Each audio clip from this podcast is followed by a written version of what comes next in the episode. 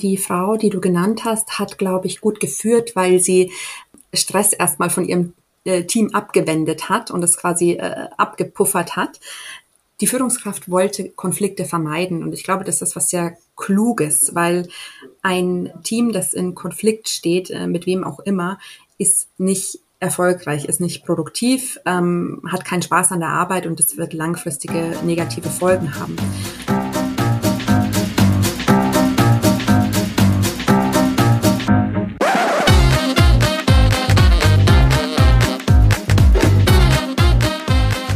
Herzlich willkommen zu meinem Podcast Punkt Genau. Ich bin Simir Fersadi, Ihr Interim Manager für Finanzen, Rechnungswesen und Controlling. Heute habe ich eine Dame zu Gast, die Chefredakteurin einer sehr bekannten Messe hier in München ist, der Her Career, auf der ich vor einigen Jahren zum ersten Mal Gast sein durfte und sehr beeindruckt war und heute die Gelegenheit habe, mit Julia Hegele zu sprechen. Herzlich willkommen, Julia. Schön, dass du da bist. Ja, vielen Dank, dass ich das so an darf. Julia, bevor wir starten, machen wir eine kleine Kurzfragerunde. Du bist vom Beruf was? Journalistin. Und du lebst in? München. Und du brennst für? Gute Geschichten. Julia, wir haben uns beide über Natascha Hoffner, der Gründerin der Her Career, kennengelernt. Da war dazu später ein bisschen mehr. Julia, du bist selbstständige Journalistin. Was braucht es eigentlich dazu? Ja, genau. Neben meinem Posten als Chefredakteurin bei Her Career bin ich auch noch selbstständige Journalistin. Als selbstständige Journalistin braucht es im Idealfall eine gute journalistische Ausbildung, obwohl der Begriff nicht geschützt ist, also ähnlich wie bei Coaches. Ähm, ein bisschen unternehmerisches Geschick, äh, weil man sich äh, sehr gut organisieren muss und ähm, den Willen, sich ein Netzwerk aufzubauen, also an Kunden und Kollegen. Und dann kann eigentlich nichts mehr schiefgehen. Äh, braucht man denn dazu auch eine Hochschulausbildung? Ähm, Theoretisch ist das ähm, nicht notwendig. Sehr viele Journalisten ähm, haben studiert oder Journalistenschulen besucht. Ähm, es gibt natürlich auch eine Bewegung im Journalismus, ähm, die den Journalismus diverser machen will, dass eben nicht nur ähm, Akademikerkinder sozusagen Journalisten werden, sondern eben auch äh, es normaler wird, dass äh, ja, äh, andere Personen äh, ihre Sicht äh, auf die Welt zeigen dürfen. Das finde ich auch gut. Also ich könnte mir gut vorstellen, dass ein, der Beruf des, der Journalistin sehr gut sich für Frauen eignet, die dann vielleicht auch in Teilzeit oder auch in freier Zeiteinteilung ihren Job machen möchten, dass das ganz gut gelingt. Wie schaut es da bei dir aus? Ja, ähm, also ich bin in Teilzeit ähm, bei Her Career ähm, beschäftigt. Ähm, wenn ich das vielleicht noch kurz sagen darf, äh, Her Career äh, ist eine Messe, ja, aber auch eine Plattform. Das heißt also unterjährig ähm, gibt es Angebote wie das Jobmatch oder das Network. Ähm, es gibt Weiterbildungsangebote. Also Her Career, äh, der, der Leuchtturm ist quasi äh, einmal die Expo äh, im Oktober in München. Aber Her Career hat sehr viel zu bieten, was ähm, auch unterjährig Weiterbildung und Vernetzung angeht. Genau, und ähm, dann ähm, als selbstständige Journalistin ähm, kann ich mir die Aufträge natürlich so einteilen, äh, wie ich möchte. Und ähm, ja, also für mich persönlich lässt sich sehr gut vereinbaren mit meinem Privatleben momentan. Okay. Ähm, da sind wir schon mitten im Thema angekommen. Wir sprechen also jetzt über Frauen und ihre eigenen Karrieren. Was ist deiner Meinung nach einige, was sind deiner Meinung nach einige oder die größten Herausforderungen, denen sich Frauen heute am Arbeitsplatz stellen müssen? Also ich denke, ähm, die Herausforderungen sind für Frauen und Männer zunächst einmal dieselben. Ähm, dann gibt es ein paar Spezifika, ähm, wenn es zum Beispiel um Familiengründung geht oder wirklich an die ganz hohen Posten. Das kann man ähm, beobachten. Also beispielsweise nehmen Männer wesentlich weniger Elternzeit als Frauen, was sie auf dem Arbeitsmarkt was äh, auf dem Arbeitsmarkt das, den Trugschluss entstehen lässt, ähm, dass äh, Frauen einfach äh, nicht so verlässliche Arbeitnehmerinnen sind, ähm, weil sie eben schwanger werden können. Ähm, aber äh, zunächst gehört es einfach zur Gesellschaft dazu, ähm, dass äh, Schwangerschaft und äh, Kinder möglich sein sollen. Und zum anderen, glaube ich, ähm, muss hier einfach noch ähm, kulturell auch viel passieren. Und ich glaube, da gibt es schon einen großen Wandel. Aber da ist immer noch viel zu tun. Also Frauen sind 50 Prozent der Menschheit. Und wenn man sich verschiedene Dinge anschaut, das beginnt bei Parlamenten, aber auch ähm, in Vorständen oder einfach nur weiß ich nicht, wenn wir in äh, Chefetagen schauen, dann glaube ich, ähm, gibt es da noch Luft nach oben. Mhm. Vielen Dank für den ersten Eindruck, äh, Julia. Das führt mich natürlich zu der nächsten Frage und zwar zur Rolle der Frauen am Arbeitsplatz. Wie hat sich denn deiner Meinung nach die haben sich, wie haben sich denn deiner Meinung nach die Karrierechancen und Aufstiegsmöglichkeiten für Frauen in den letzten Jahren verändert? Also in den letzten Jahren ist es natürlich so, dass auf dem Papier Frauen und Männer die ähm, gleichen Chancen haben qua Gesetz. Aber ähm, es ist eben so, wenn wir in die Realität schauen, wie ich eben sagte, ist es so, ähm, dass Frauen ähm, nicht gleichermaßen repräsentiert sind. Also beispielsweise gibt es ja auch unzählige Studien, ähm, die sagen, okay, es gibt Frauen sind an der Uni eigentlich besser, aber je weiter es nach oben geht, desto mehr ähm, dünnen sie sich aus. Und dann ist natürlich die Frage, warum ist das so? Und diese Gründe sind, glaube ich, sehr, sehr, sehr vielschichtig und sehr komplex. Ähm, aber auf dem Papier haben Frauen die gleichen Chancen, in der Realität eben nicht. Und da gilt es eben hinzuschauen und auch aktiv entgegenzuwirken. Wie können denn Unternehmer deiner Meinung nach ein Umfeld schaffen, das weibliche Führungskräfte fördert und unterstützt, um genau diese Situation zu vermeiden? Ja, ich denke, der erste Schritt ist mal ein Bewusstsein für die Thematik ähm, und zum Beispiel, ähm, ich finde das Thema Vorbilder ähm, sehr wichtig. Wenn die Chefin beispielsweise pünktlich geht, um ihr Kind äh, abzuholen oder ihre Eltern zu pflegen oder was auch immer zu tun, dann hat das ein Vorbild äh, Charakter. Und das zeigt den Mitarbeitenden, okay, es ist irgendwie möglich, ähm, Privatleben und Berufsleben zu vereinbaren. Und Privatleben bedeutet ja nicht immer, es muss nicht immer um Kinder gehen. Also es geht genauso um Menschen, die äh, keine Kinder haben. Es kann, wie gesagt, die Pflege der Eltern sein oder einfach soziales Engagement, was auch immer. Ähm, das heißt, äh, Vorbilder schaffen dann auch ganz konkrete ähm, Sachen, wie ich lege Meetings vielleicht nicht auf 18 Uhr, weil das für manche KollegInnen äh, Probleme darstellen könnte. Ich kann als Führungskraft beispielsweise ähm, allen äh, Mitarbeitenden aktiv zuhören, auch den nicht so lauten und auch, auch denen, die sich nicht so hervortun und denen, die vielleicht nicht ähm, 100 Prozent anwesend sind. Ich kann versuchen, Entwicklungspotenziale zu erkennen. Und ich glaube, mit diesen ähm, kleinen Veränderungen ähm, kann man ganz viel erreichen. Als Führungskraft hatte ich in der Vergangenheit des Öfteren auch mit Frauen zusammengearbeitet und das war für mich tatsächlich auch eine Erfahrung in alle Richtungen. Wie siehst du das Zusammenspiel von Frauen und Männern in einem Unternehmen generell? Also ich denke, Frauen und Männer können sehr gut zusammenarbeiten. Ähm, äh, generell sollen gemischte Teams ähm, innovativer und erfolgreicher sein. Ähm, ich weiß nicht, ob das per se immer der Fall ist, aber ich denke, ähm, das geht gut. Also es ist auch nicht so, dass äh, Frauen per se ähm, gut im Umgang sind und Männer per se schlecht. Das ist nicht der Fall. Also es gibt natürlich äh, gewiss Kolleginnen, die unangenehm sein können. Äh, dann gibt es Kollegen, äh, die vielleicht, äh, mit denen man super arbeitet. Das kommt auch immer ein bisschen auf den Charakter an. Aber im Prinzip geht es, glaube ich, darum, ähm, als Team gut zu funktionieren. Denn nur so kann ein Unternehmen natürlich auch erfolgreich und produktiv sein. Mhm. Ähm, also wenn ich da mal in meine Vergangenheit als Führungskraft so zu, oder in mein, wenn ich zu, in meine Vergangenheit zurückblicke, da ist mal eine Führungskraft sehr, sehr gut in Erinnerung geblieben, von der ich mir direkt was abgeguckt habe, nämlich eine weibliche Führungskraft damals in, äh, in einer Bank, die sich immer vor das Team gestellt hat, die immer erst den anderen Abteilungen gesagt hat, bevor du mit meinen Mitarbeitern redest, redest du mit mir. Wenn du ein Problem hast, sprechen wir darüber und dann spreche ich mit dem Mitarbeiter. Das ist mir besonders in Erinnerung geblieben und das habe ich auch zu meinem eigenen Tun dann irgendwann äh, benutzt, also auch als, als Handlung. Ähm, ist das ein besonderes Merkmal von Frauen, sich vor Teams oder vor Gruppen zu stellen, was man vielleicht mitunter bei Männern nicht so genau sieht?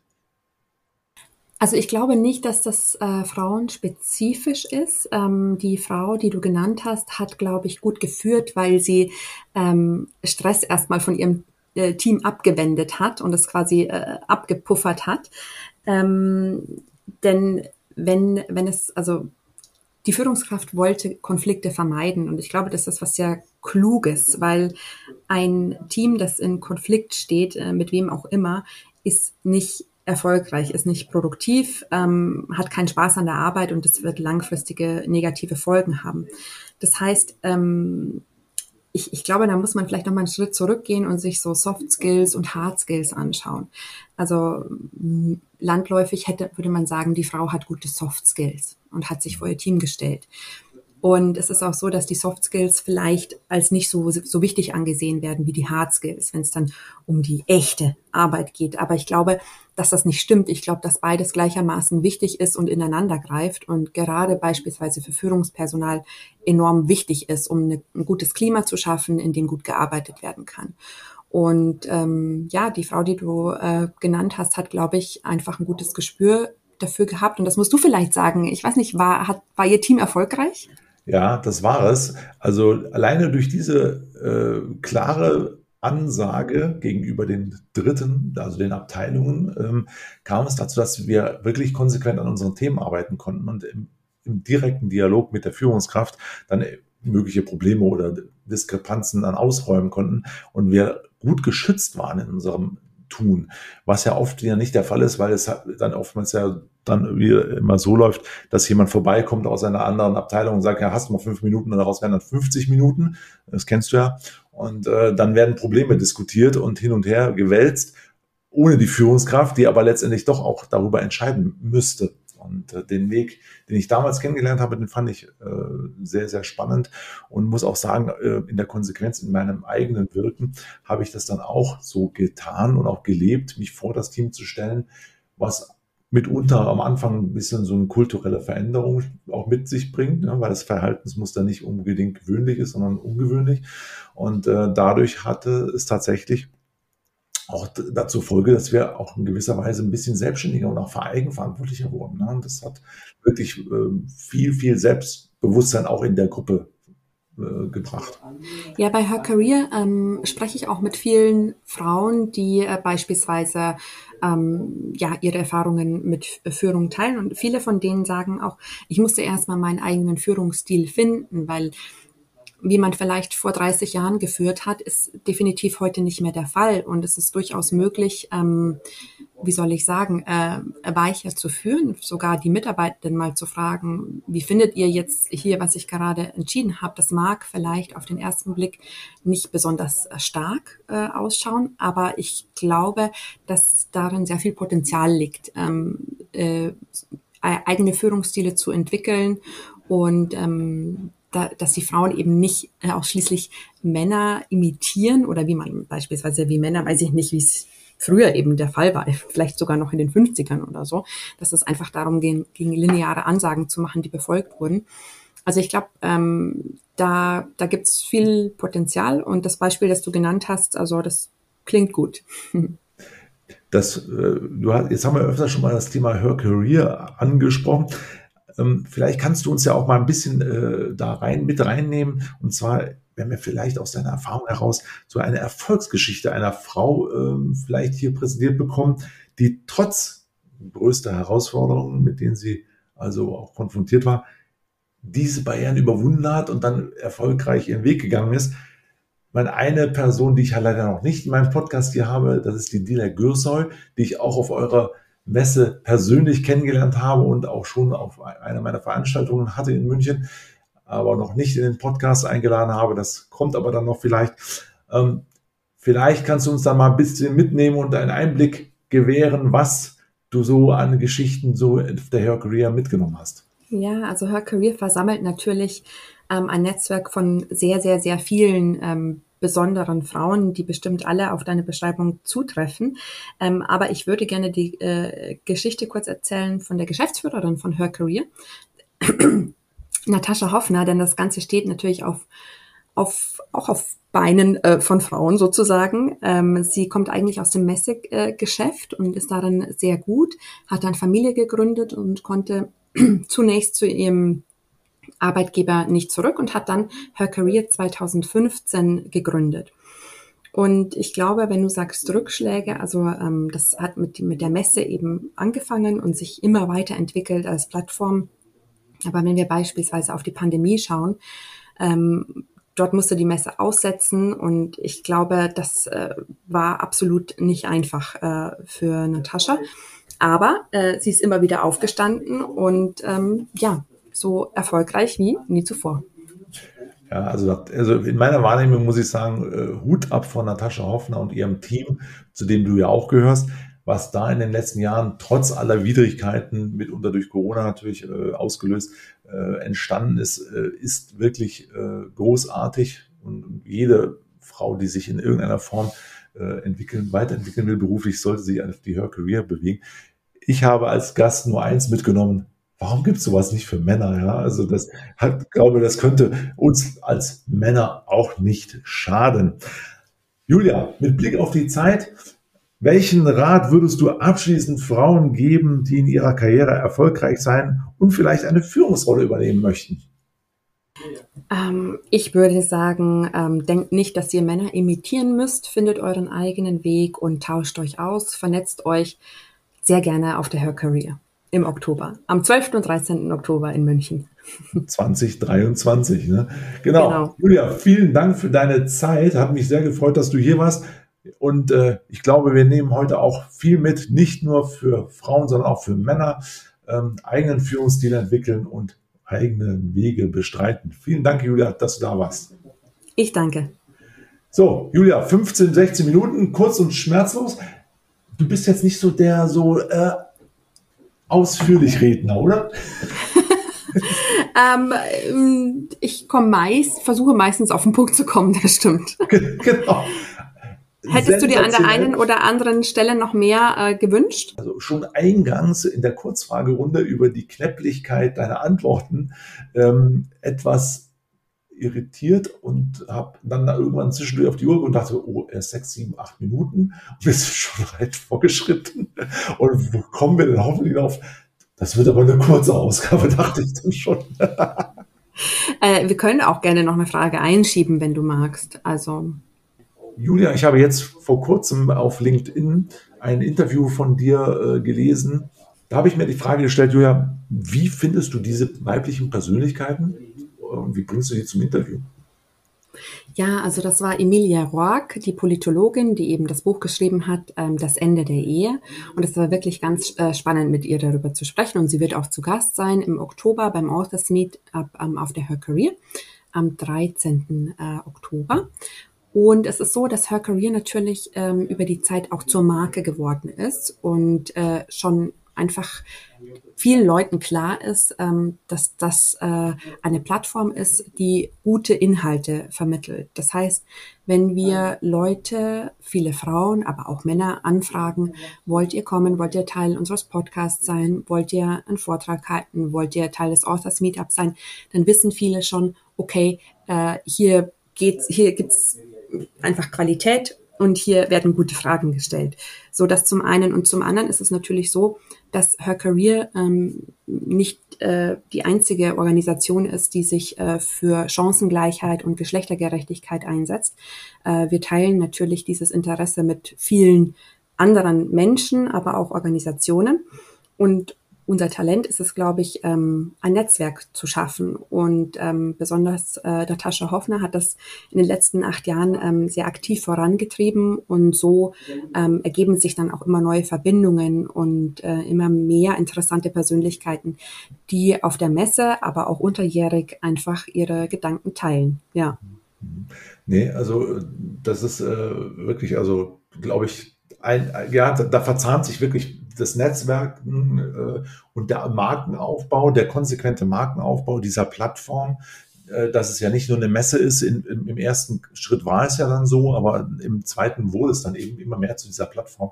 Und da muss ich ganz klar sagen, also äh, das hat äh, auch in meiner Wahrnehmung ist, ist die Her Career äh, für mich also schon auch ein, ein Leuchtturm in München, auch in der Messelandschaft. Und äh, wenn ich sehe, wie viele Menschen dann doch auch in die Hallen strömen, ist das schon äh, eine tolle Sache. Und, und es hat ja auch bis nach Berlin auch Wahrnehmung gefunden. Ne? Ja. Ich habe ähm, war das erst, erste Mal als freie Journalistin auf der Her Career und habe äh, eben Interviews geführt und ein bisschen moderiert. Und ich dachte mir vor dem Auftrag so, uff, Messe ist überhaupt nicht so das meine, das ist ultra anstrengend und irgendwie laut und weiß ich nicht. Ähm, und ich war dann da und ich fand es richtig toll. Also äh, ich äh, irgendwie die Leute sind miteinander ins Gespräch gekommen. Ähm, das ist auch so ein bisschen die DNA der Her Career, dass es eben branchen- und hierarchieübergreifend ist. Es sind tolle Frauen da, aber es ist nicht so, dass man mit denen überhaupt nicht ins Gespräch kommt. Also die kommen von der Bühne und es ist alles sehr, sehr, sehr, wie soll ich sagen, ähm, unaufgeregt. Äh, man kann in den Austausch kommen und äh, jede und jeder, der einen Job sucht, wird ihn auf der Her Career sicherlich finden, meiner Meinung nach.